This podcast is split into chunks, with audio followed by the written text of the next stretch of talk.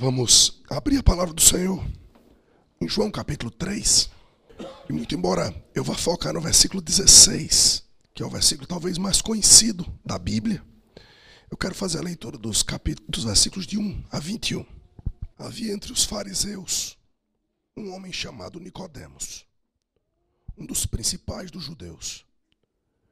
Este de noite foi ter com Jesus. Ele disse: Rabi, sabemos que és mestre vindo da parte de Deus.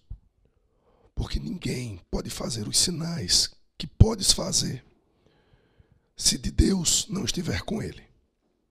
A isso respondeu Jesus: Em verdade, em verdade te digo, que se alguém não nascer de novo, não pode ver o reino de Deus. Perguntou Nicodemos: Como pode um homem nascer sendo velho? Pode porventura voltar ao ventre materno e nascer segunda vez? Respondeu Jesus: Em verdade, em verdade te digo, que quem não nascer da água e do espírito não pode entrar no reino de Deus. O que é nascido da carne é carne. O que é nascido do espírito é espírito. Não te admires de eu te dizer: importa-vos nascer de novo. O vento sopra onde quer, ouves a sua voz e não sabes de onde vem, nem para onde vai. Assim é todo aquele que é nascido do Espírito. Então lhe perguntou Nicodemos: Como pode suceder isso? Acudiu Jesus: Tu és mestre em Israel e não compreendes essas coisas? Em verdade te digo que nós dizemos o que sabemos testificamos do que temos visto. Contudo, não aceitais o nosso testemunho. Se tratando de coisas terrenas, não me credes. Como crereis se vos falar das celestiais? Ora, ninguém subiu ao céu, senão aquele que de lá desceu, a saber, o filho do homem que está no céu. E do modo porque Moisés levantou a serpente no deserto, Assim importa que o Filho do Homem seja levantado, para que todo que nele crê não pereça, mas tenha vida eterna. Porque Deus amou o mundo de tal maneira que deu seu Filho unigênito, para que todo que nele crê não pereça, mas tenha vida eterna. Porquanto Deus enviou seu Filho ao mundo, não para que julgasse o mundo, mas para que o mundo fosse salvo por ele. Quem nele crê não é julgado. O que não crê já está julgado, porquanto não crê no nome do unigênito Filho de Deus. O julgamento é este: que a luz veio ao mundo, e os homens amaram mais as trevas do que a luz, porque as suas obras eram más. Pois todo aquele que pratica o mal aborrece a luz e não se chega para a luz, a fim de não serem arguídas as suas obras. Quem pratica a verdade aproxima-se da luz, a fim de que as suas obras sejam manifestas, porque feitas em Deus. Senhor Deus, nós te louvamos pela tua palavra. E nós te pedimos, Senhor Deus, que nada possa impedir a sua pregação. Eu rogo ao Senhor que possas me utilizar dessa manhã apesar das fraquezas físicas, e que a tua palavra, Senhor Deus, seja ouvida com atenção e que seja pregada na fidelidade que se requer daqueles que ousam subir aos púlpitos para pregar a tua palavra. Eu rogo ao Senhor que fale ao nosso coração nessa manhã. Fale conosco. Temos o não apenas o desejo mas a necessidade, Senhor, de ouvir a tua voz. Por isso nós oramos no nome de Jesus. Amém. Irmãos, esses dois capítulos, capítulo 3 e capítulo 4, eles são extremamente importantes porque eles mostram para nós o poder extraordinário do Evangelho. Em primeiro lugar, nesse capítulo que nós lemos aqui, nós vemos que a pessoa que está conversando com Jesus é um chefe da sinagoga, é um dos principais dos fariseus, um homem religioso, sem dúvida alguma, um homem da mais alta classe. Um homem que todos olhavam com admiração para fazer parte da sinagoga, do sinédrio. Tinha que ser um homem bem casado. Tinha que ser um homem que conhecia a lei, que conhecia a palavra. Tinha que ser um homem que não era escandaloso, não cometia pecados escandalosos. Era um cargo da mais alta estirpe religiosa. Era um homem diante de quem nós, ovelhas, iríamos pedir orientação, nós iríamos pedir auxílio, ajuda, aconselhamento. Era um homem, sem dúvida alguma, que ninguém olhava para ele pensando que ele precisava de alguma coisa. Um homem da mais alta estatura espiritual. E Jesus olha para ele e diz: Você precisa nascer de novo. Não importa o que as pessoas acham a seu respeito. Não importa o que você mesmo acha a seu respeito. Não importa o seu cargo, a sua posição. Não importa o conhecimento bíblico que você tem. Não importa se você é um doutor da lei. Importa-vos nascer de novo.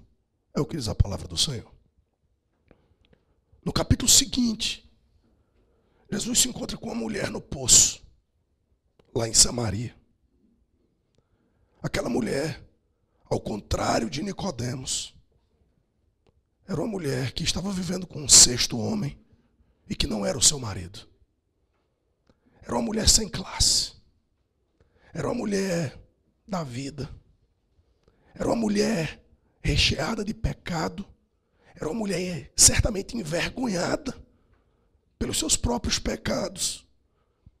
Mas o mesmo evangelho que foi pregado para Nicodemos foi pregado para ela pelo Senhor da glória, por Jesus Cristo, dizendo: Eu tenho uma água que você pode beber. E se você beber da água que eu lhe der, você nunca mais terá sede. De forma extraordinária, o Evangelho de Cristo tirou um homem do seu, dos píncaros da glória, tirou um homem do lugar mais alto em que o homem poderia estar e colocou-lhe no chão. E pegou uma mulher pecadora do fundo do poço. Pegou uma mulher pecadora que não tinha esperança em nada nem em ninguém. E trouxe ela para o mesmo patamar daquele homem. Porque tanto um quanto o outro precisavam ouvir. Você precisa nascer de novo. Você precisa beber da água que eu posso lhe dar. Queridos, esse momento extraordinário em que Jesus iguala as pessoas faz-nos refletir naquilo que nós somos ou naquilo que pensamos ser. Deve nos fazer refletir no fato de que todos nós, independentemente de qualquer coisa que possa ser boa, conhecimento bíblico, conhecimento espiritual, firmeza denominacional, igreja, que de fato traz para nós a palavra domingo após domingo. E nós louvamos a Deus por todas essas coisas. Mas aprendemos com um homem como Nicodemos todas elas não são suficientes se não houver a graça de Cristo para nos fazer nova criatura, para nos fazer pessoas de fato nascidas de novo na presença do Senhor. É por isso que esse diálogo com Nicodemos é um diálogo rabínico. Às vezes a gente é, olha esse diálogo como se Nicodemos fosse um, um bobo, um tolo. Será que eu vou ter que nascer novamente, voltar para o ventre materno e nascer? Entretanto, o que estava por trás das palavras de Nicodemos era o reconhecimento de que ele tudo aquilo que ele havia aprendido religiosamente precisava ser reaprendido, precisava ser colocado em órbita. Não era apenas aquilo que estava estabelecido nos documentos legais, mas o seu coração. Perceba, não era um, um nascimento qualquer, era o nascimento da água e do espírito. E como nós precisamos, queridos, desse equilíbrio. desequilíbrio entre aquilo que Nicodemos precisava ouvir descendo do seu posto de ser um dos principais da sinagoga e daquela mulher pecadora que precisava de uma mão para que ela pudesse subir e para que pudesse ouvir no mesmo patamar o evangelho da graça e do amor de Deus pregado a um homem como Nicodemos. É impressionante, queridos, que é no meio desse diálogo, no meio desse momento em que Jesus fala com um homem mestre em Israel, com um homem que deveria conhecer as coisas não apenas terrenas quanto espirituais, que Jesus usa um dos versos mais conhecidos, certamente todos nós sabemos decorado. Aliás, muitos que não são crentes conhecem, porque Deus amou o mundo de tal maneira que deu seu Filho unigênito para que todo o que nele crê não pereça, mas tenha vida eterna. É um verso que, sem dúvida alguma, fala no amor de Deus. E a primeira coisa que a gente aprende nesse é, amor, nesse, é, nesse versículo que aprofunda-se no amor, é a sua autoria. Porque Deus amou o mundo. Quem é Deus? Ou o que é Deus? Essa pergunta, queridos, foi feita enquanto os teólogos de Westminster estavam eh, buscando respostas profundas para perguntas impressionantes. Vocês aqui estudam os catecismos de Westminster e, sem dúvida alguma, perguntas maravilhosas, respostas profundíssimas. Mas quando eles se depararam com essa pergunta, quem é Deus? Ou o que é Deus? A história nos diz que por muito tempo houve silêncio. Ninguém ousava levantar a voz em uma resposta. Ninguém ousava tentar colocar Deus em palavras ou conhecimento de Deus em alguma resposta catequética. Até que o dirigente daquela assembleia pediu para alguém orar. E a oração dele foi trazida como resposta a essa pergunta. Aquele que é espírito infinito, eterno, imutável em seu ser. Aquele que é justiça, bondade, verdade. Ah, Senhor, tu que és todas essas coisas. A lista era um pouquinho maior do que essa. Tu que és todas essas coisas. Eu te peço nos ajuda a responder essa pergunta: quem é Deus? Oração anotada, aliás, eles anotavam todas as orações. Aquilo foi utilizado como uma resposta para a pergunta: o que é Deus? Deus é espírito, infinito, eterno, imutável em seu ser. Queridos, nós não temos como descrever a Deus. Deus é indescritível. Quando nós falamos de infinito, como é que eu e vocês, pessoas finitas, podemos compreender? O fato de Deus ser infinito mostra como esse homem e essa mulher estavam em pé de igualdade. Matemática nos ajuda a entender isso. Se eu tenho esse copo d'água e for comparar esse copo d'água com o tamanho desse prédio, a diferença entre esse copo d'água e o tamanho desse prédio é imensa. Entretanto, quando o copo d'água e o tamanho do prédio são comparados com o infinito. Tanto o prédio quanto o copo d'água não são nada. Nicodemos e aquela mulher não são nada. Eu e vocês não somos nada quando comparamos a esse que é o autor desse amor eterno, imutável. Nós somos mutáveis, queridos. Quando eu conheci Ageu, ele tinha um pouquinho mais de cabelo. Nós somos mutáveis. Nós mudamos, até mesmo de opinião tantas vezes. Mas nós temos um Deus que não muda. Nós temos um Deus que é perfeito. Como é que nós podemos compreender a perfeição?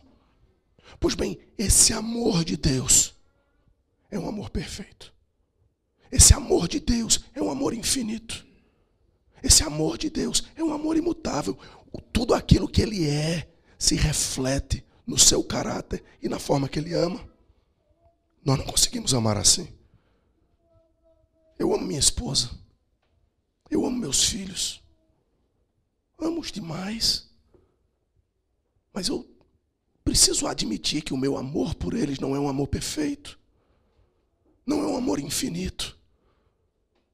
Eu preciso admitir que o amor que eu tenho por eles é um amor que tem as suas falhas, as suas limitações, porque eu tenho as minhas falhas e as minhas limitações. Mas este amor não tem falhas e nem limitações. É um amor de um Deus absoluto, soberano, perfeito. É um amor de um Deus que nos conhece, conhece as nossas mazelas e ainda assim nos ama. Portanto, a primeira coisa, queridos, que nós aprendemos é sobre o autor desse amor. Deus amou o mundo. Quando eu preparei essa mensagem, eu preparei, em primeiro lugar, na língua inglesa. E por isso eu, eu vou mudar um pouco a ordem do verso aqui. Na, na ordem do verso, é, o, a segunda coisa que se fala desse amor é o que é traduzido para nós com de tal maneira. E essa expressão é uma expressão é, que denota profundidade, que denota algo extra, assim como Deus é Deus, assim como Deus é todas essas coisas. Desta mesma maneira, ligado também à forma como Moisés havia levantado a serpente no deserto, Cristo seria levantado no Calvário, né? dessa mesma maneira e com essa mesma intensidade, com essa mesma fidelidade, com essa mesma é, força, com esse mesmo caráter. Nós precisamos entender, queridos, que essa intensidade do amor de Deus é radical. Impressionante como Pedro teve que aprender isso a duras penas. Pedro, antes da crucificação de Cristo, ele era um homem cheio de si mesmo. Ele era um homem que ele achava que amava Cristo com intensidade. Ele olhava para os outros. Quando Jesus disse, Eu vou morrer. Ele orava para os outros e disse: Esses aí podem não fazer nada por você.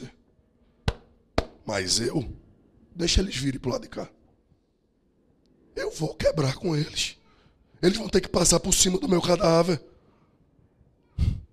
Jesus olha para Pedro. Diz: Pedro, você está pensando demais acerca de você mesmo. Você pensa que me ama demais. Mas antes do galo cantar duas vezes, Pedro, você vai me negar três. Pedro disse: Não, eu não vou te negar. Eu te amo. Conhecemos a história. Até aquele momento em que o olhar de Cristo para Pedro fez com que ele se derramasse em lágrimas. Porque quando ele viu pela segunda vez o cantar do galo, ele tinha acabado de negar pela terceira vez o seu Senhor o seu mestre e o seu amigo. Algum tempo depois, na beira de uma praia, o Senhor volta para Pedro e pergunta: Você me ama, Pedro? Com o coração cortado, Pedro mudou a palavra dizendo: Senhor, eu te amo. Mas não daquele jeito. Aí Senhor Jesus olhou para Pedro e disse: Pedro, pastorei as minhas ovelhas. Você está tá ficando pronto. Você está se humilhando. Deixa eu lhe perguntar uma segunda vez: Tu me amas, Pedro? E a palavra usada ali, ágape, amor perfeito, aquele que você disse que me amava. Pedro, segunda vez, responde: Senhor, Tu sabes que eu te amo, tenho grande consideração por ti. Eu, Filéu, ele, ele, ele desceu o nível. Na terceira vez é Jesus que desce o nível. Jesus pergunta: Então é isso, né, Pedro? Tu não me amas, como tu dizias me amar, mas você tem grande consideração por mim. É dessa forma que você me ama. E o texto diz que Pedro, entristecendo-se, chorando mais uma vez. Ele disse: Senhor, tu sabes todas as coisas. Eu não consigo te amar como eu deveria. E é nesse momento que o Senhor olha para Pedro e diz: Agora você está pronto, Pedro. Agora você se humilhou. Você não consegue me amar como deveria. Mas Deus consegue. Deus nos ama de forma absoluta, de forma perfeita. E essa maneira extraordinária deve ser compreendida por nós na intensidade desse amor. Terceiro lugar, a terceira característica desse amor é o objeto dele.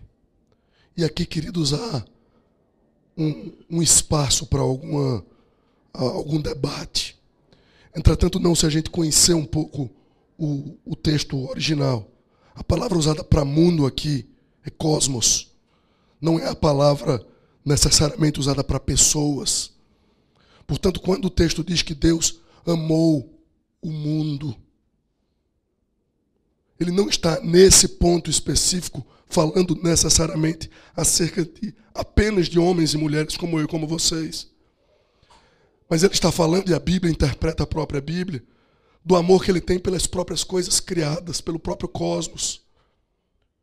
Colossenses capítulo 1, versículo 23, 20, nos diz que ele, pelo sangue da sua cruz, resgata para si mesmo todas as coisas, quer nos céus, quer na terra.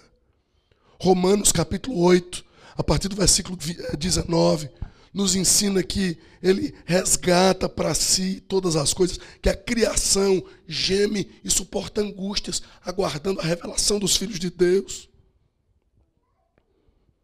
O sangue da cruz de Cristo faz com que nós estreitemos a nossa cosmovisão. Se Deus me der voz suficiente, é o que a gente vai estudar um pouco na escola dominical. Nós vamos compreender um pouco mais sobre essa, essa, esse objeto do amor de Deus que é o mundo e como eu e vocês interagimos com o mundo a partir da forma como ele nos amou. Mas em quarto lugar, queridos, e aqui começa de fato, são cinco pontos só, tá? Sou calvinista, cinco pontos. É, em quarto lugar, a dádiva extraordinária do amor de Deus. O texto nos diz assim: porque Deus amou o mundo de tal maneira que deu o seu Filho unigênito. Deixa eu dizer um negócio aqui para vocês.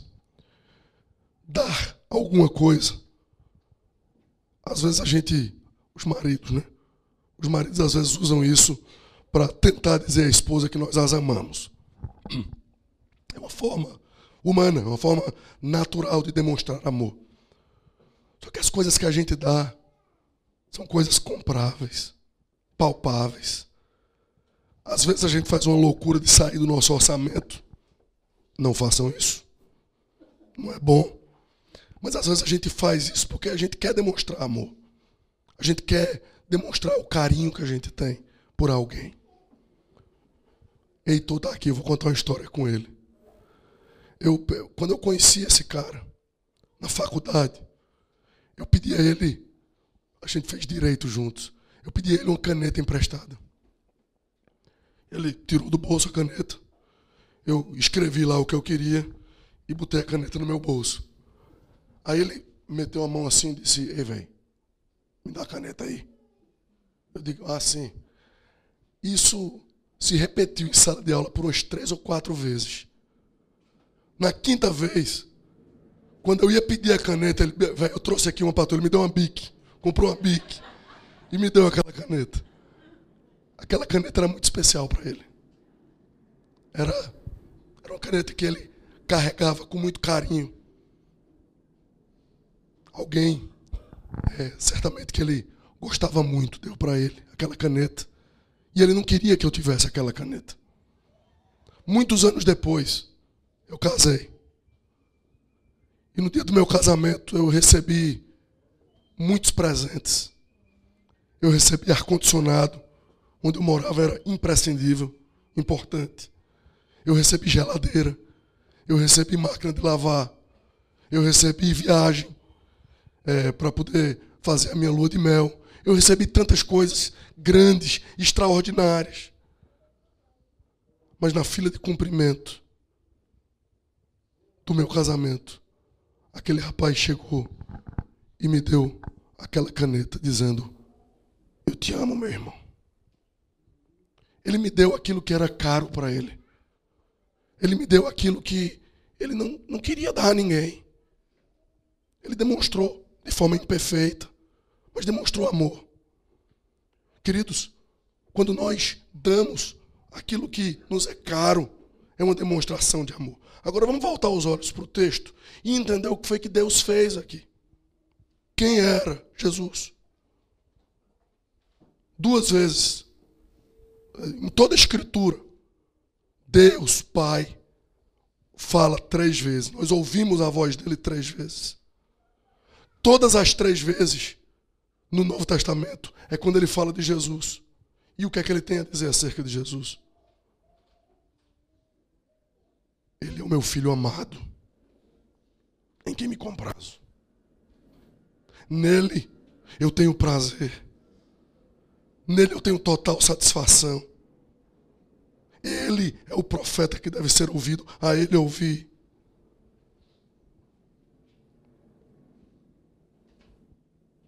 Jesus diz muitas vezes: Eu e o Pai somos um. O nosso relacionamento é perfeito. O nosso relacionamento é eterno, é infinito. Mas para demonstrar esse amor e na intensidade na qual ele foi demonstrado, a dádiva que Deus teve que dar para nós foi exatamente aquilo que ele mais amava. Aquilo que ele declarava com todas as letras que era o seu prazer. E não simplesmente dar, mas dar para que ele pudesse sofrer da mesma forma como a serpente foi levantada no deserto. O filho do homem foi levantado. E ali, queridos, aquela relação perfeita foi quebrada. Em demonstração de amor, em demonstração de amor, o pai teve que virar as costas para o filho e o filho teve que gritar agoniado da cruz do Calvário: Deus meu, Deus meu, por que me desamparastes? O filho foi desamparado pelo pai. O filho foi humilhado, ultrajado.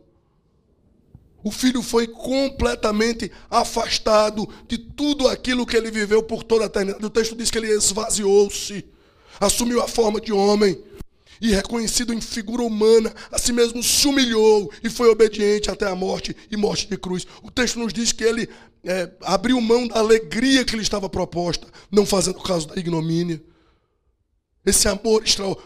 É, João, no capítulo 5, diz que.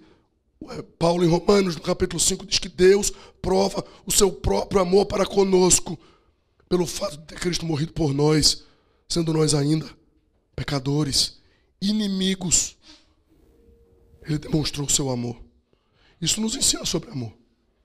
Amor, jovens, por favor, me escutem. Meninos, meninas. O que o mundo vende sobre amor não é real. O que o mundo vende sobre amor é algo ligado tão somente a um sentimento que pode existir hoje e que pode não existir amanhã. O amor independe desse sentimento. O amor é um verbo é uma ação. É algo que nós precisamos ter e desenvolver e ensinar e viver ainda quando o que nós queríamos era outra coisa. Ainda quando existe raiva, ainda quando existe ódio, ainda quando existe desesperança, decepção.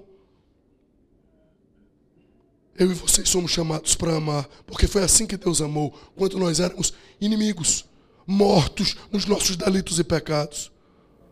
Quando nós não tínhamos absolutamente nada e nunca tivemos e nunca teremos nada a oferecer, Ele se ofereceu por nós. Ele deu o seu Filho unigênito. E por fim, Ele traz para Nicodemos a pregação do Evangelho. A demonstração de como esse amor ele é exaltado na sua máxima potência.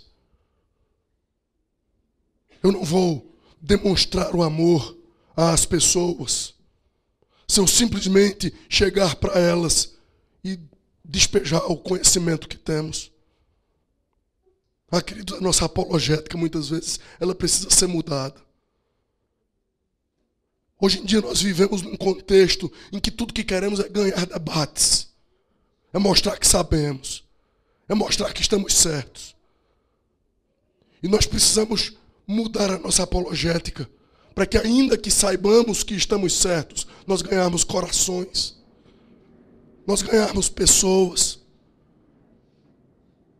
nós nos quebrantarmos, nós descermos muitas vezes dos, dos nossos patamares mais elevados, porque nós mesmos fomos e ainda somos alvo das palavras de Cristo. Importa-vos nascer de novo. Eu tenho para você uma água que você, quando beber, jamais terá sede novamente. Deus amou o mundo de tal maneira que deu o seu Filho para que todo o que nele crê. Paulo, lá em Romanos, ele diz: Como crerão, se não há quem pregue? Como é que eu e vocês podemos cumprir os mandamentos? Amamos os mandamentos de Deus, na é verdade. Amamos porque chegamos no terceiro uso da lei. Agora, a lei que nos condenava e que nos levou para Cristo é objeto do nosso amor. Nós amamos a lei de Deus. Nós temos prazer na lei de Deus. Como é que nós vamos cumprir a lei de Deus? Amar a Deus sobre todas as coisas e ao próximo como a nós mesmos. Queridos, não há forma melhor. Não há presente melhor. Não há outra forma que denote tanto esse amor que nós temos pelos outros do que a pregação do Evangelho. Do que olhar ao nosso redor e vermos um bairro, uma cidade, que hoje, apesar de todos os desmandos, apesar de todo o descaso, apesar de todas as mazelas, se veste de verde e amarelo, com antecipação, com expectativa, com alegria, para fazer algo tão banal e passageiro. E nós estamos aqui, aproveitando das delícias do céu. E muitas vezes nós achamos que isso é suficiente. E o nosso coração não arde. E o nosso coração não tem desejo de fazer com que isso que nós sabemos, porque nós sabemos em quem temos crido e estamos certos de que Ele é poderoso para guardar o nosso tesouro até aquele dia. É aquilo que pode fazer com que toda essa vizinhança tenha a sua vida transformada pela graça e pela misericórdia desse mesmo Cristo. O pai do nosso do presbiterianismo dizia: Dá-me a Escócia, ou eu morro. Ah, queridos, que a oração dessa igreja talvez não seja tão ousada, mas que seja: Dá-me a Vila Guarani, ou eu morro. Dá-me São Paulo. Ah, queridos, que a nossa vida não seja perdida nos meandros de debates, ou nos meandros de, de coisas que são tão banais e passageiras. Eu e vocês perdemos tanto tempo com as nossas próprias coisas, com os nossos próprios trabalhos. Todas essas coisas são boas, são dádivas de Deus, mas dia após dia, quantas oportunidades nós perdemos de demonstrar esse amor de Deus num verso tão conhecido, que todo mundo sabe decorado, mas que pode ser trazido de uma forma tão vibrante, de uma forma tão linda, para pessoas que não conhecem esse amor que eu e vocês conhecemos. Nós provamos que amamos a Deus. Não quando simplesmente dizemos, não quando simplesmente cultuamos. Tudo isso faz parte.